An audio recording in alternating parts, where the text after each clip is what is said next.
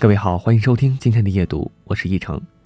今天要和大家分享的文章题目叫做《你要争气，而不是只会发脾气》，作者欢欢。哪怕爱着、恨着或算着，突然有了很多心得，但却痛到不能选择。好多事从小我的性格就比较男孩子气，仗着父母的宠爱，做事也一直挺强势，这让我成为了一个不愿认输的小孩。好在一路成长过程中，似乎没有经历什么特别大的挫折，找到个不错的归属，有份舒心体面的工作，过着平淡而真实的幸福。有段时间，我爸逢人就夸我，我家女儿从小就有主意，她的事完全不需要我们操心，自己过得不也挺好吗？我一度引以为傲，觉得自己真是有性格、有主见，很不错。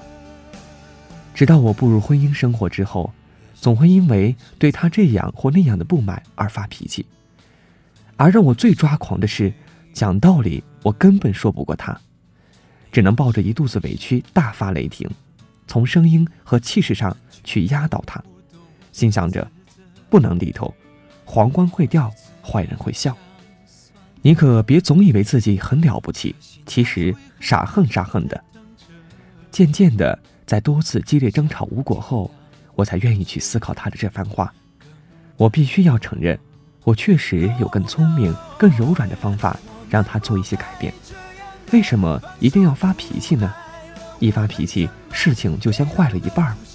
道理上说不过别人，气势上再强，脚跟也是软的。R 是我工作中认识的一个好姐妹，身材匀称，皮肤白皙。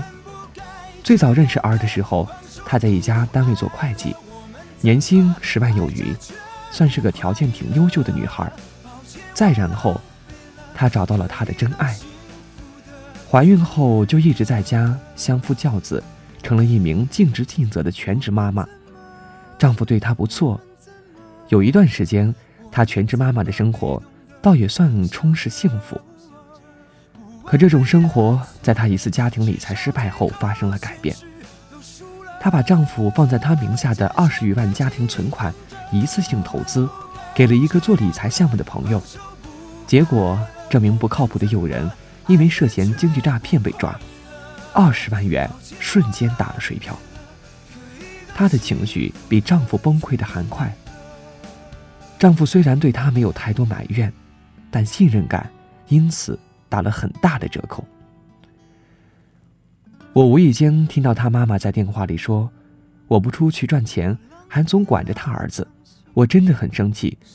我还不是为了家庭，我准备摊牌。”二几天前给我打来电话，如实说：“我碍于普通朋友的面子，没有明说，但劝他再想想问题到底出在哪儿，有没有更好的解决办法。”？R 也是个要强的女孩，在她身上我看到了自己的影子。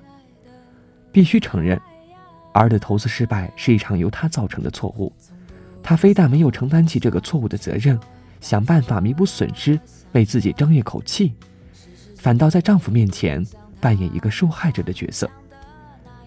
当别人开始议论她时，就会生气，可那么一个摊牌二字，又能为他挽回多少尊严呢？现实很残酷，也很公平。对峙中，并不是谁脾气大谁就更厉害，更重要的是，你要有能解决问题的能力，这是一种扎扎实实的本事。你不蒸馒头也要争口气嘛。小时候，家人总会用这么一句话来激励我们，教育我们面对挑战绝不认输，颇有一种输人不输阵的架势。但如果没有口馒头吃，哪里有力气去争那口气？生活中也是一样的道理。如果你不去学习，不学会如何充实自己，让自己变得更加强大和有智慧，哪里还会有争气的底气？无论工作还是学习，都不要拿脾气当做你与他人博弈的武器。如果你侥幸胜利了，也要知道，那并不是因为你的脾气，而是因为别人的退让。所以。靠脾气赢来的绝对不是真正的胜利。其实，皇冠早就掉了，坏人笑得更开心了。别让自己成为穿新装的皇帝。一切暴脾气都是纸老虎。你只有认真踏实的去面对自己的失败，才能够从中获得学习的动力，从而成为一个有科、有底气、平和而强大的人。这，才是真正的正气。